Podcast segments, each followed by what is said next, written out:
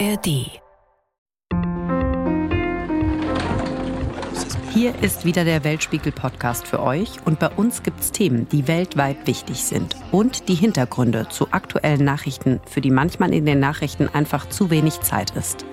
Darüber sprechen wir in unserem Weltspiegel-Podcast jede Woche mit den ARD-Auslandskorrespondenten und ARD-Auslandskorrespondentinnen und Experten eine ganze halbe Stunde lang. Uns findet ihr auch in der ARD Audiothek. Ich bin Janina Werner. Schön, dass ihr heute mit dabei seid. Letzte Woche war ich Skifahren in Österreich und habe es selbst erlebt. Bei 10 Grad, es war viel zu warm, viel zu viel Sonne und zu wenig Schnee. Und beim Skiverleih gab es auch nur ein Thema, nämlich wann kommt denn wieder der nächste Schnee? Der Klimawandel trifft die Skigebiete und den Tourismus. Und wie gehen Skiorte mit dem Klimawandel und den Folgen um? Darum geht es in unserer Folge. ARD-Korrespondent Matthias Ebert war im Schweizer Skigebiet im Kanton Wallis und hat sich das angeschaut, wie dort an Lösungen gearbeitet wird, damit eben der Skitourismus weiter erhalten bleiben kann. Und mit dem ARD-Wetterexperten Carsten Schwanke spreche ich darüber, was in den nächsten Jahren noch auf uns zukommen wird. Der Aletsch-Gletscher ist UNESCO-Welterbe. Doch Stand jetzt schmilzt der größte Gletscher der Alpen im Kanton Wallis. Und das hat auch Konsequenzen für den Berg und das Skigebiet, was nämlich da drauf ist, mit seinen unzähligen Liften. Matthias Ebert ist ARD-Korrespondent und der hat sich das angeschaut und an welchen Lösungen dort gearbeitet wird. Hallo Matthias. Hallo, guten Morgen. Kannst du uns mal den Ort beschreiben, wo du da warst?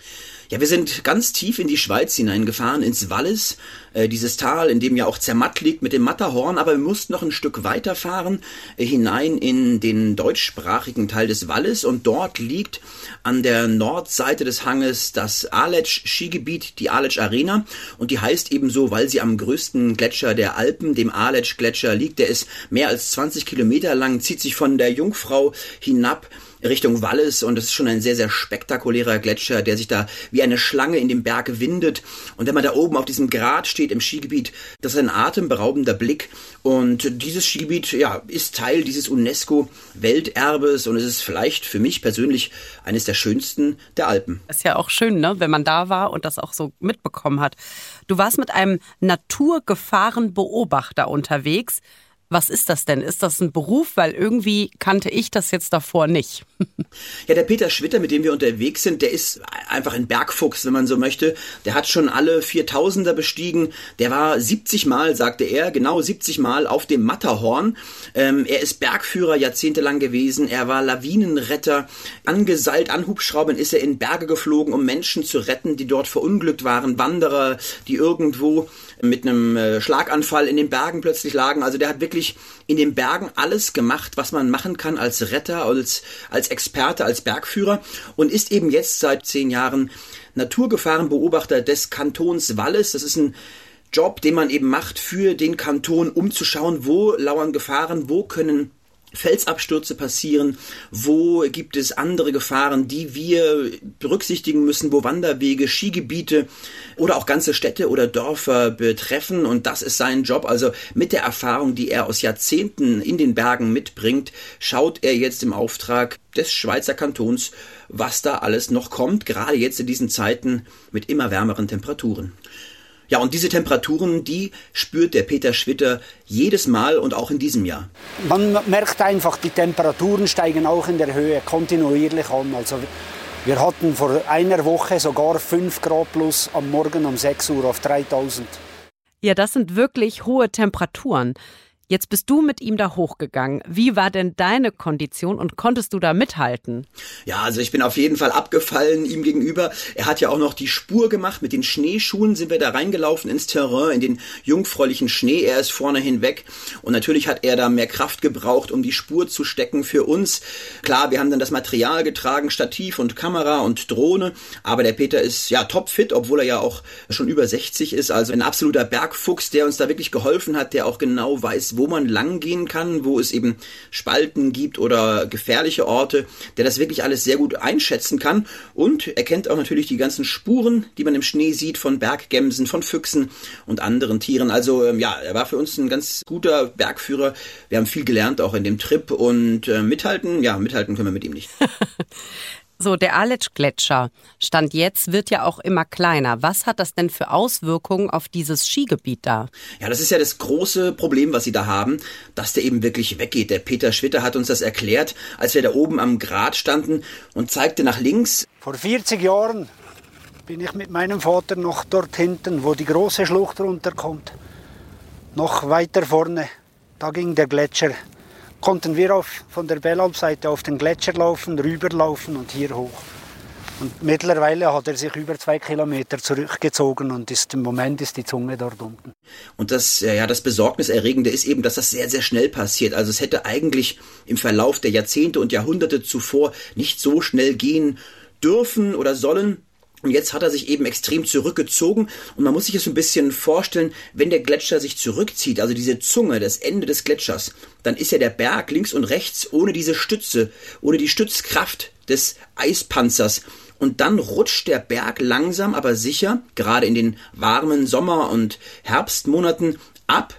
Dort, wo der Gletscher früher war, rutscht quasi weg, weil ihm die Stütze fehlt, der Halt und das betrifft dann nicht nur irgendwie 50 oder 100 Meter, sondern den gesamten Berghang, der ja 1000 Höhenmeter ausmacht oder etwas weniger. Das heißt, ein ganzer Berg kann da in Bewegung geraten und gerät auch in Bewegung und eben just auch die Seite, auf der obendrauf das Skigebiet des Aletsch-Gletscher Skigebiets steht.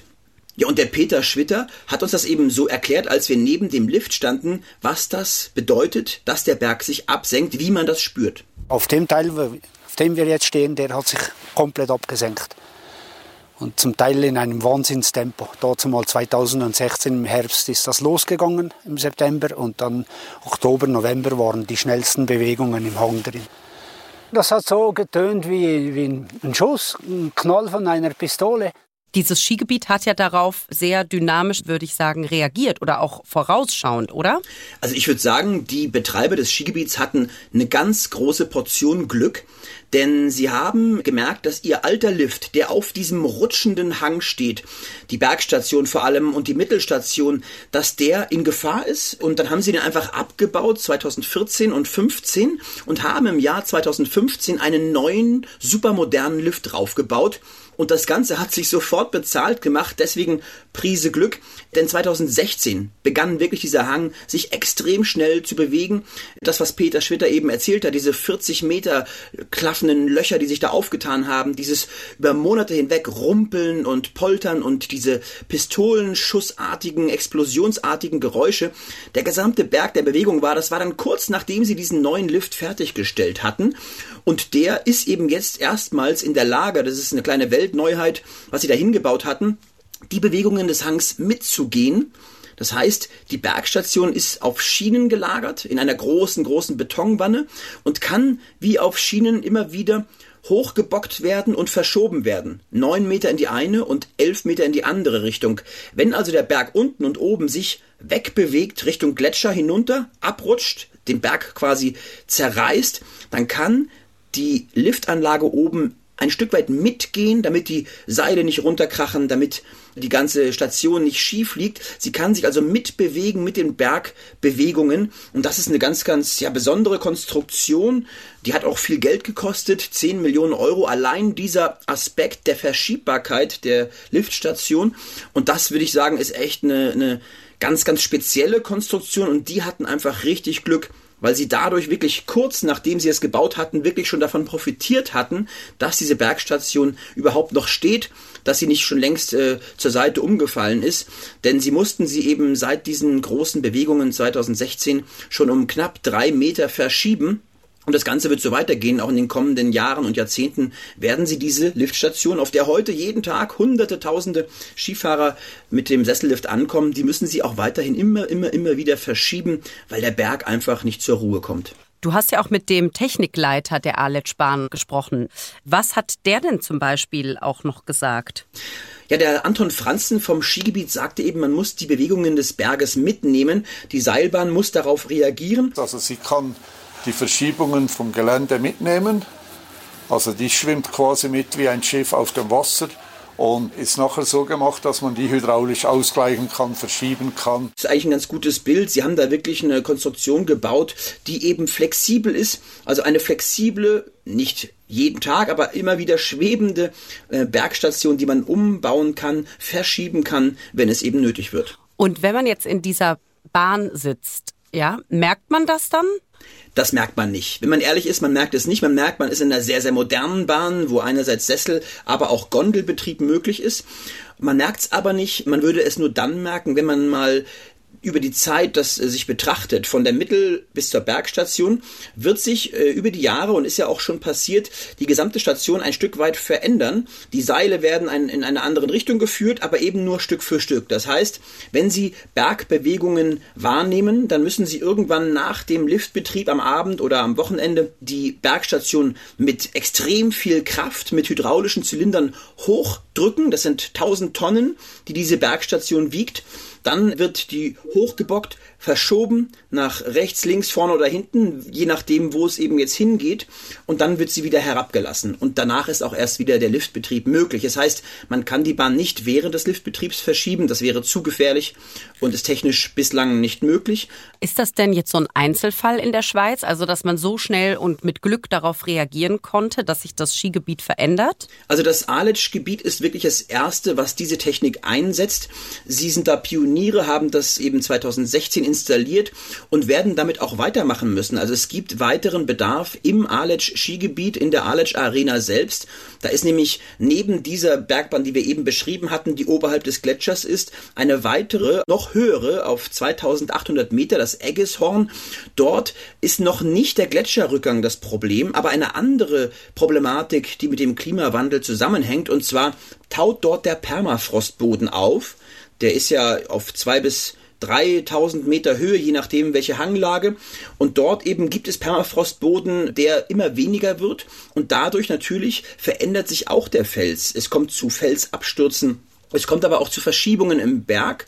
Und darauf müssen sie jetzt auch reagieren und müssen eine extrem große Gondel, die große Distanzen bewältigt, auch neu bauen und müssen die auch verschiebbar bauen. Das Ganze wird dreimal so groß wie die bisherige, über die wir eben gesprochen hatten. Es wird ein Riesenprojekt sein, was sie in den nächsten zwei bis drei Jahren beginnen werden.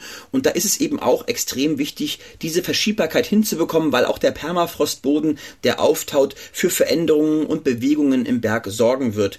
Und ich denke, dieses Problem haben viele Skigebiete in der Schweiz, auch in Frankreich und Österreich, äh, dass sie auf diesen Permafrost-Wegtau reagieren müssen und auch die Skigebiete, die an Gletschern liegen, müssen wohl irgendwann auch darauf reagieren, wenn auch nicht so dramatisch, so dringend wie das Skigebiet in der Aletsch Arena. So eine dynamische, bewegliche Bahn, das kostet ja natürlich auch sehr viel. Woher kommt denn das Geld? Wie schaffen die das? Ja, das ist wirklich ein extrem hoher Aufwand, den man da betreiben muss. Man muss einerseits vorausschauend denken und sich vorbereiten auf die Veränderungen, die der Klimawandel für die Skigebiete bereithält. Und man muss auch bereit sein, das Geld in die Hand zu nehmen. Das können nicht alle Skigebiete, wie wir gemerkt haben. Also die kleineren, die unter 2000 Meter liegen, die haben ja schon Probleme mit dem Schnee, der immer weniger wird. Jetzt auch wieder dieses Jahr ein warmer Januar ein warmer Februar. Das heißt, die müssen überhaupt ums Überleben kämpfen, brauchen extrem viel Kunstschnee und haben es extrem schwer überhaupt zu überleben. Aber höhere Gebiete wie das am Aletsch, die können es schaffen, sich anzupassen und auch das Geld in die Hand zu nehmen.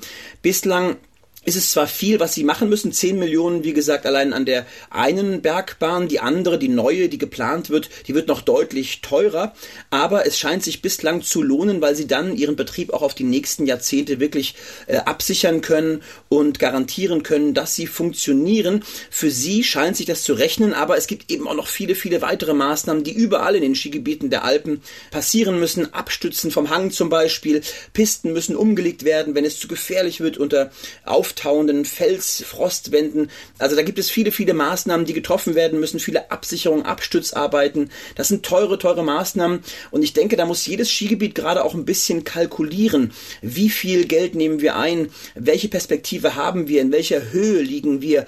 Wie schneesicher sind wir? Und dann muss man das kalkulieren und abschätzen. Und in der Alic Arena entscheidet man sich eben dafür, früh darauf zu reagieren. Es scheint sich zu lohnen. Aber ich glaube, dass es auch nicht ganz klar ist. Man muss abwarten, was macht der Klimawandel, was machen die Temperaturen.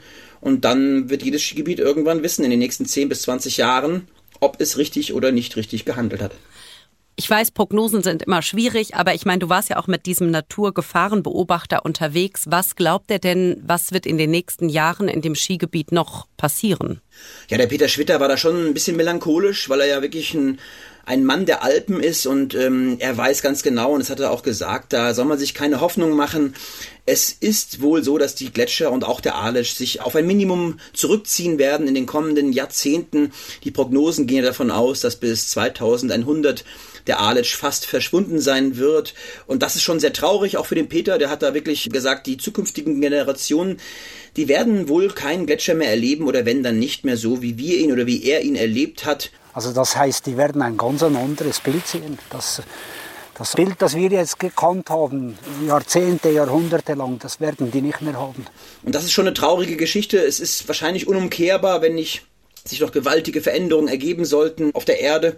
Er weiß auch ganz genau, sein Job wird immer wichtiger, weil eben die Veränderungen auch eben damit einhergehen werden. Viel mehr Abrutsche, Hangabrutsche, Steinschläge, der Berg bewegt sich, der Gletscher zieht sich wahrscheinlich unumkehrbar zurück.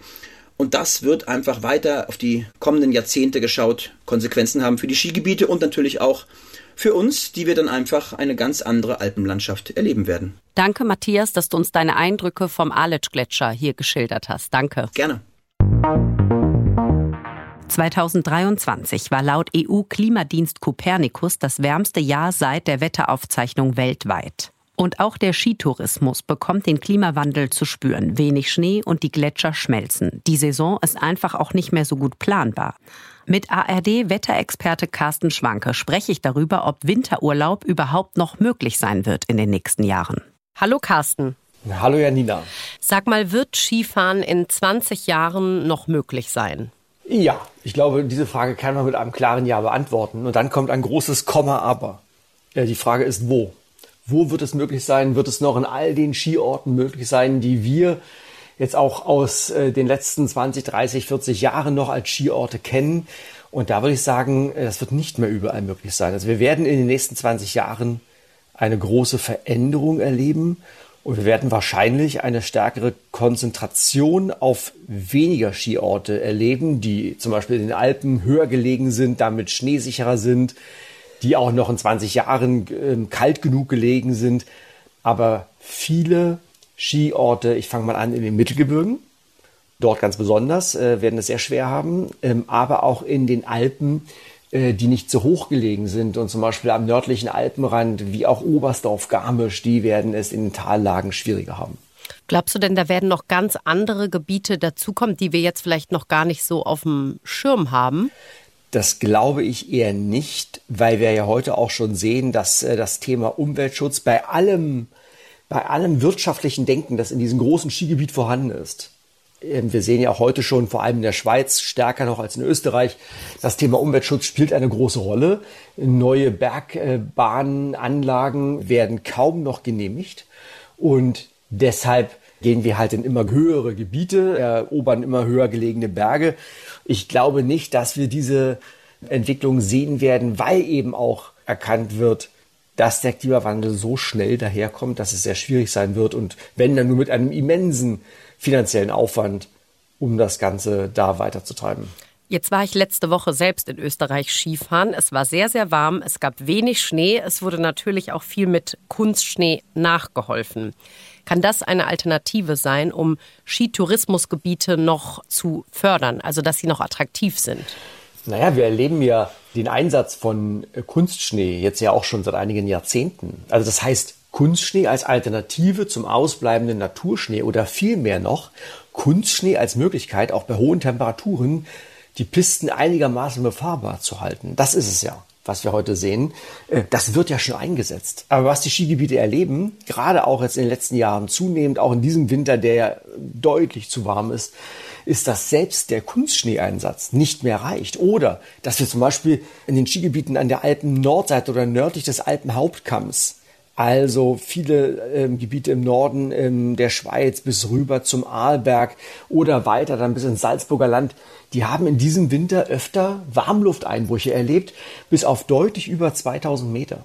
Das hat stellenweise deutlich, selbst im Januar, höher geregnet als 2000 Meter. Das war noch in den 80er, 90er Jahren ein Ding der Unmöglichkeit, dass es im Januar auf so einer Höhe regnet. Und das ist heute an der Tagesordnung. Und das heißt, die Kunstschneevorräte, die im November, im Dezember angelegt werden, wenn es dann kalt ist, die reichen oftmals gar nicht mehr über den gesamten Winter aus. Das heißt, es muss immer wieder nachgelegt werden. Und das sind ganz einfache Kostenfragen, wo also letztlich auch die Wirtschaftlichkeit für einen Skigebietsbetreiber ein wichtiger Faktor ist, wie, inwieweit man sich das noch leisten kann oder möchte. Jetzt habe ich auch mit dem Skiverleih da auch viel gesprochen über Schnee, weil das natürlich ja auch die Leute da so betrifft. Und die meinten, ja, vielleicht verschiebt sich das alles dann einfach nur nach hinten. Also, dass vielleicht im März dann die richtige Skisaison beginnen kann. Was glaubst du, wie realistisch ist das? Das sehe ich unrealistisch, denn die Temperaturen werden eben auch im Frühjahr deutlich stärker ansteigen. Das heißt, ich verstehe, was dahinter steckt für einen äh, Wunsch und was eben auch für eine Erfahrung dahinter steckt. Wir haben die höchsten Schneemengen im März in den Alpen, weil sich der Schnee über die Zeit äh, des Winters aufbaut und deshalb habe ich klassischerweise die höchsten Schneemengen in äh, den Skigebieten im März, manchmal sogar in den höheren Gebieten erst im April.